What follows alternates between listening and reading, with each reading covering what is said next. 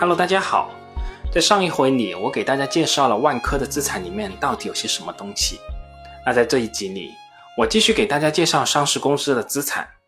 这次我们要介绍的公司同样位列三傻名单中的烂兄烂弟——中国平安。我们也知道，在这段时间里面，平安是不太受待见的。投资平安的投资者简直是处于鄙视链的底层。但我想，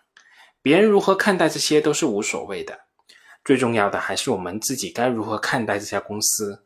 如何决策我们的投资。而对于金融企业而言，它的资产与普通生产型企业又有所不同。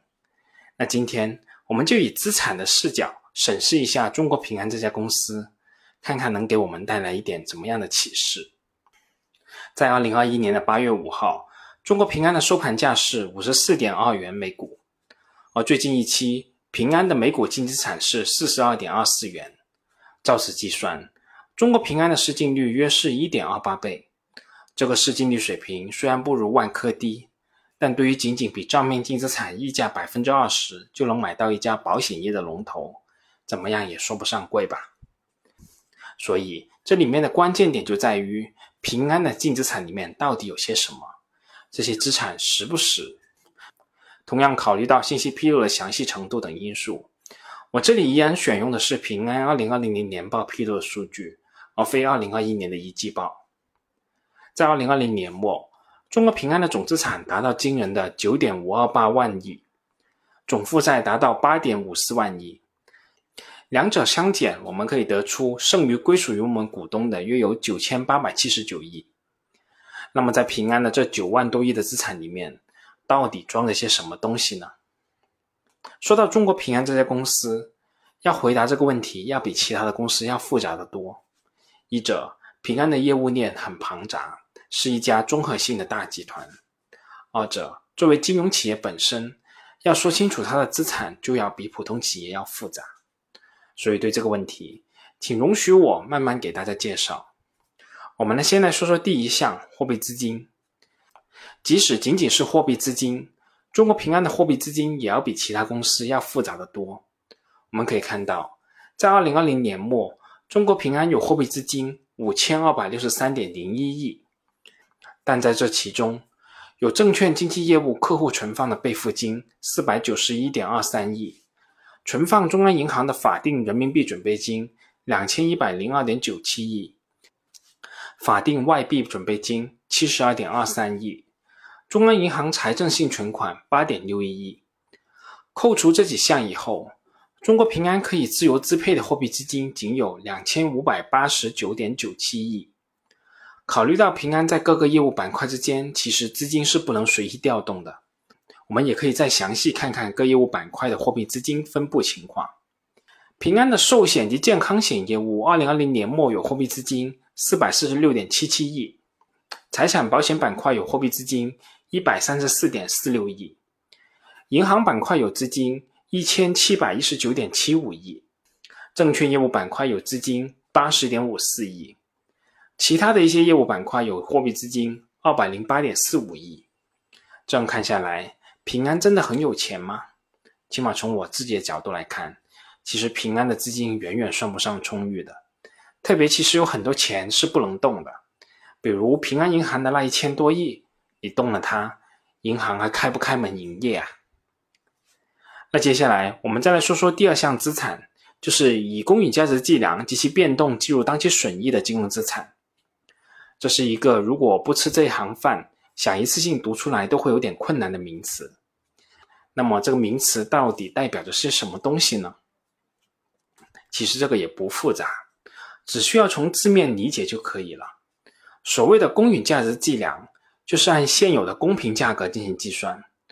这主要区别于其他会计科目采用历史上形成的成本来计算。比如说，在八月五号收盘，中国平安的收盘价是每股五十四点二元，这个就是当天中国平安股票的公允价格。而我们曾经买过七十块的平安，如果我们按历史成本来计价，那么我们持有这些平安的成本就是七十元。所谓的及其变动计入当期损益的意思，就是这个价格的变动直接影响当期的利润表。相比较，就是有一些资产，它的价格变动是不会直接影响利润表的。那这样解释下来就很简单了。这项资产就是那些有公开报价，而且它的价格变动直接会影响公司当期利润的一些金融资产。一般来说，其实就是我们通常意义上所说的证券投资了。二零二零年末，中国平安有以公允价值计量及其变动计入当期损益的金融资产共有一万两千三百一十三点三一亿，这其中包括有债券投资三千二百七十八点八四亿，占比是百分之二十六点六三；基金投资两千五百二十七点一九亿，占比是百分之二十点五二。股票投资一千三百一十九点九一亿，占比是百分之十点七二；理财产品投资两千三百九十四点八三亿，占比是百分之十九点四五；非上市公司股权投资九百九十七点七九亿，占比是百分之八点一零；优先股投资三百三十九点七九亿，占比是百分之二点七五；其他类型的投资一千零八点九五亿。占比是百分之八点一九。从这个投资占比情况来看，我们也可以看得很清楚，为什么汇丰、上海家化等等投资失败的案例对平安投资收益率影响是有限的，而平安在接连发生投资暴雷的情况下，仍然能够维持国内领先的投资收益率水平的主要原因，就是我们通常意义上的股票投资，再加上非上市公司的股权投资，加起来也就两千三百一十七亿。占该类型投资的比例不到百分之二十，占平安投资总盘子的比例更是不值一提了。我们这里也提到了，平安的总资产里面其实还有好几类的投资的，比如我们接下来马上要讲到的债权投资、其他债权投资以及其他权益工具投资这几项，我将会并起来一起讲。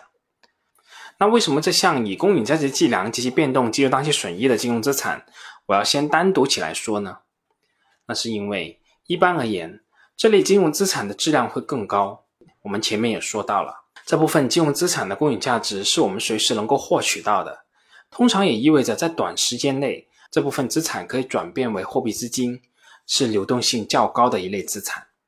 在这一点上，后面我们要说到的几项投资的流动性可能就要差一点了。那接下来我们就来说说剩余的这三项投资。我们可以看到，这里面有一个债权投资，还有一个其他债权投资，这两者之间到底有什么区别呢？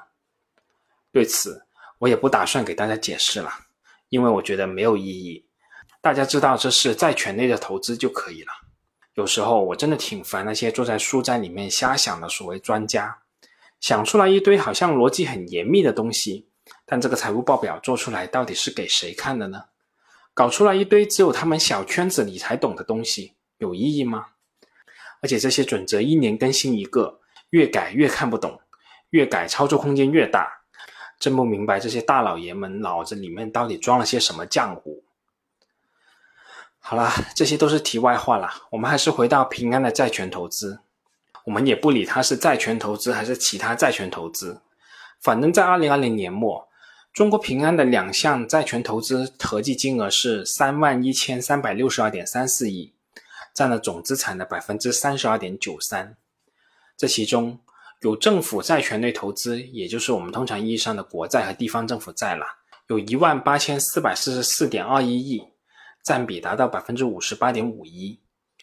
金融机构相关的债权四千七百二十点零九亿，占比是百分之十四点九七。企业发行的债券投资一千五百七十点一七亿，占比是百分之四点九八；债权投资及融出资金一千六百四十点五六亿，占比是百分之五点二；债权类理财产品投资三千五百五十四点零三亿，占比是百分之十一点二七。那此外，中国平安还对债权投资计提了一百五十九亿的减值准备。对于这一项，我个人猜测，可能是对应类似永煤债等等具体某一债权违约事件，否则一般不会对这类型的投资单独计提减值准备的。那除了我们刚才说到的债权投资，还有一项名叫其他权益工具投资。从定义上来看，其他权益工具投资一般是指不以短期价格波动获利为投资目的，而是以长期持有为投资目标的权益投资。其实这一类里面同样也是那些股票、优先股和非上市股权。那在二零二零年末，其他权益工具投资的合计金额有两千七百七十四点零一亿，其中已经上市的证券金额达到两千七百五十四点七七亿，可以说绝大部分都是已经上市的证券了。那综合我们这里说到的其他权益工具投资，以及前面说到的以公允价值计量及其变动计入当期损益的金融资产，我们可以大致统计出平安在二零二零年末股权类投资的金额合计有四千六百三十七点一七亿。那我这里的口径是不含基金投资中的股权类投资的，其中股票投资三千三百亿，占总资产的比例是百分之三点四六；优先股投资三百三十九点二二亿，占总资产的比例是百分之零点三五；非上市股权投资九百九十七点七九亿，占了总资产的百分之一点零五。我们这里说到了中国平安的投资资产，我们也可以额外再多说一句。平安二零二零年的净投资收益率是百分之五点一，总投资收益率是百分之六点二。平安的这个投资收益率情况与同行业比起来怎么样呢？这个问题我们在说平安二零二零年年报的时候已经说过了，这里就不再重复。感兴趣的朋友可以出门左转。那接下来我们再来说说第三项资产，就是发放贷款及垫款。发放贷款及垫款这项资产，一般只有银行的报表中才会出现。简单来说，其实就是银行对外放出的贷款。这些贷款对于我们使用人来说是负债，而对于银行来说就是债权类的资产了所以，我们经常说一家银行的资产质量，其实最主要就是指这些放出去贷款的可回收性。而对于中国平安而言，发放贷款及垫款的余额基本上都是来自于平安银行了。二零二零年末，这项资产的余额有两万五千九百九十五点一亿，占了总资产的百分之二十七点二九。要说清楚这一块资产，等同于要把平安银行的年报拉出来再说一遍了。这并不是我这次想做的，所以在这里我仅仅简单说一说与此相关的几项数据。截止二零二零年末，平安银行的不良贷款率是百分之一点一八。对比招行的不良率是百分之一点零七，平安银行的拨备覆盖率是百分之两百零一点四，对比招行的拨备覆盖率是百分之五百零五点五九。这两家总部都是位于深圳的银行之间还是有一定差距啊。但平安银行在往好的一面转变，这也是大家有目共睹的一个趋势。那最后我们再来说说第四项资产——长期股权投资。中国平安的长期股权投资，二零二零年末的余额有两千六百七十八亿，占了期末总资产的百分之二点八一。我具体看了一下平安在年报中列出的联营企业，平安的联营企业可以说是非常多的，业务所涉及的行业也比较庞杂，我觉得还是挺有意思的。我选择几家可以给大家说一说。投资金额最大的就是平安的嫡系部队陆金所控股和平安好医生。对于这两家企业，平安分别投资了四百三十三点一亿和一百九十四点八一亿，在这两家企业之中的持股比例分别是百分之三十八点五七和百分之三十八点四三。排名第三的就是我们反复提及的失败投资案例华夏幸福。平安在华夏幸福上的投资金额达到一百九十三点三一亿，持股比例是百分之二十五点零二。那接下来一些企业的投资我就不给大家一一读了。有兴趣的朋友可以自己看一下公众号后附的图片。中国平安的其他投资的企业还包括长江电力、京沪高铁、经贸控股、旭辉控股、中国中药、中安在线等等。这里面有一个比较突出的特点，就是房地产企业特别多，次之的就是公用事业类的公司。这确实也体现了保险类资金投资的需求与特点。好了。这篇的篇幅也已经有点长了，这次就先这么多吧，我们下次再见。